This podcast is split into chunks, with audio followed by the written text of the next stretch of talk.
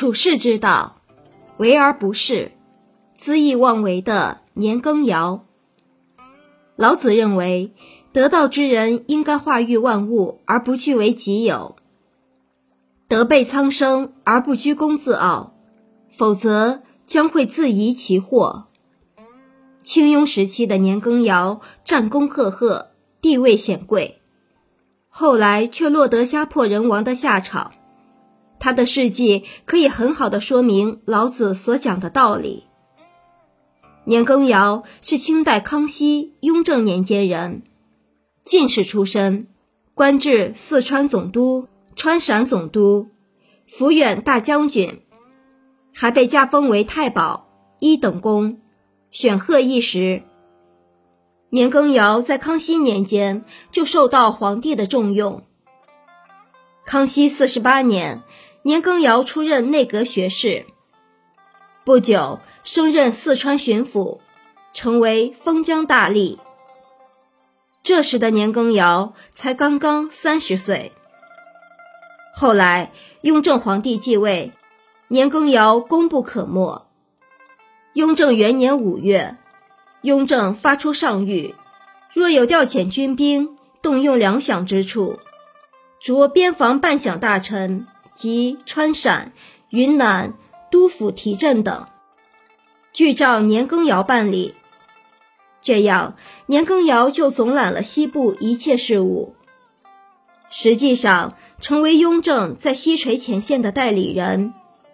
权势地位在抚远大将军、严信和其他总督之上。雍正还告诫云、贵、川的地方官员，一切要听命于年羹尧。在有关重要官员的任免和人事安排上，雍正更是频频询问年羹尧的意见，并给予他很大的权力。在年羹尧管辖的区域内。大小文武官员的任用皆由年羹尧来决断。雍正跟年羹尧的私交也非常好，并且给予特殊的荣宠。雍正认为有年羹尧这样的封疆大吏是自己的幸运。如果有十来个像年羹尧这样的人的话，国家就不愁治理不好了。平定青海的叛乱后。雍正极为兴奋，把年视为自己的恩人。他也知道这样说有失至尊的体统，但还是情不自禁地说了。雍正还要求世世代代都要牢记年羹尧的丰功伟绩，否则便不是他的子孙臣民。不但朕心已卷嘉奖。朕世世子孙及天下臣民，当共倾心感悦。若稍有负心，便非朕之子孙也；稍有异心，便非我朝臣民也。此时的年羹尧志得意满，逐渐变得骄纵起来，进而做出了许多超越本分的事情，最终招致雍正的警觉和记恨。年羹尧自恃功高，骄横跋扈之风日甚一日。他在官场中趾高气扬，气势凌人，赠送给属下官员物件，令北向叩头谢恩。发给总督将军的文书本属平级公文，却擅称令语，把同级别的官员视为下属。甚至蒙古扎萨克郡王额驸阿保见他，也要行跪拜礼。对于朝廷派来的御前侍卫，理应优待，但年羹尧把他们留在身边，当做前后导引、执鞭坠镫的奴仆使用。按照清代的制度，凡圣谕到达的地方，地方大员必须迎召，行三跪九叩大礼。跪请圣安，但雍正的恩诏两次到西宁，年羹尧竟不行宣读小谕。年羹尧还排斥异己，结党营私。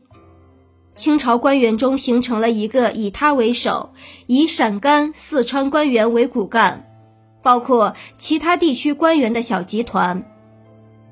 许多混迹官场的拍马钻营之辈，眼见年羹尧权势熏天，都竞相奔走其门。而年羹尧也致力于培植私人势力，没有肥缺美差，必定安插自己的亲信。面对年羹尧的居功自恃、贪赃枉法，雍正越来越感到不满，也多次警告其要慎重自恃。但年羹尧不以为意，反而变本加厉。雍正忍无可忍，终于决心要除掉年羹尧。雍正对年羹尧的惩处是分步逐次进行的。第一步，给年羹尧警告。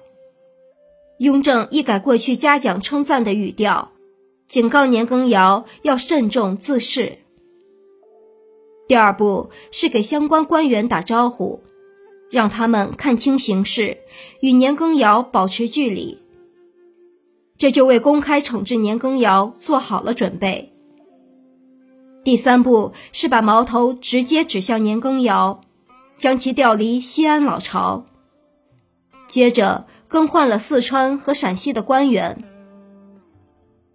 雍正先将年羹尧的亲信甘肃巡抚。胡其恒革职，然后将四川提督纳泰调回京城，使其不能再任所作乱。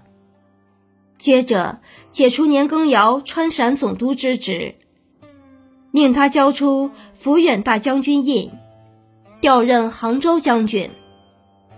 最后一步是勒令年羹尧自裁。年羹尧调职后。内外官员更加看清形势，纷纷揭发其罪状。雍正以服从君臣所请为名，尽削年羹尧官职，并于当年九月下令缉捕年羹尧，并押送北京会审。十二月，朝廷议政大臣向雍正提交审判结果，给年羹尧列出九十二款大罪，请求立正典刑。罪状公布后，雍正说：“这九十二款罪行中，应服极刑及立斩的就有三十多条。但念及年羹尧功勋卓著，如果对其加以刑诛，恐怕天下人心不服，自己也难免要背上心狠手辣、杀戮功臣的恶名。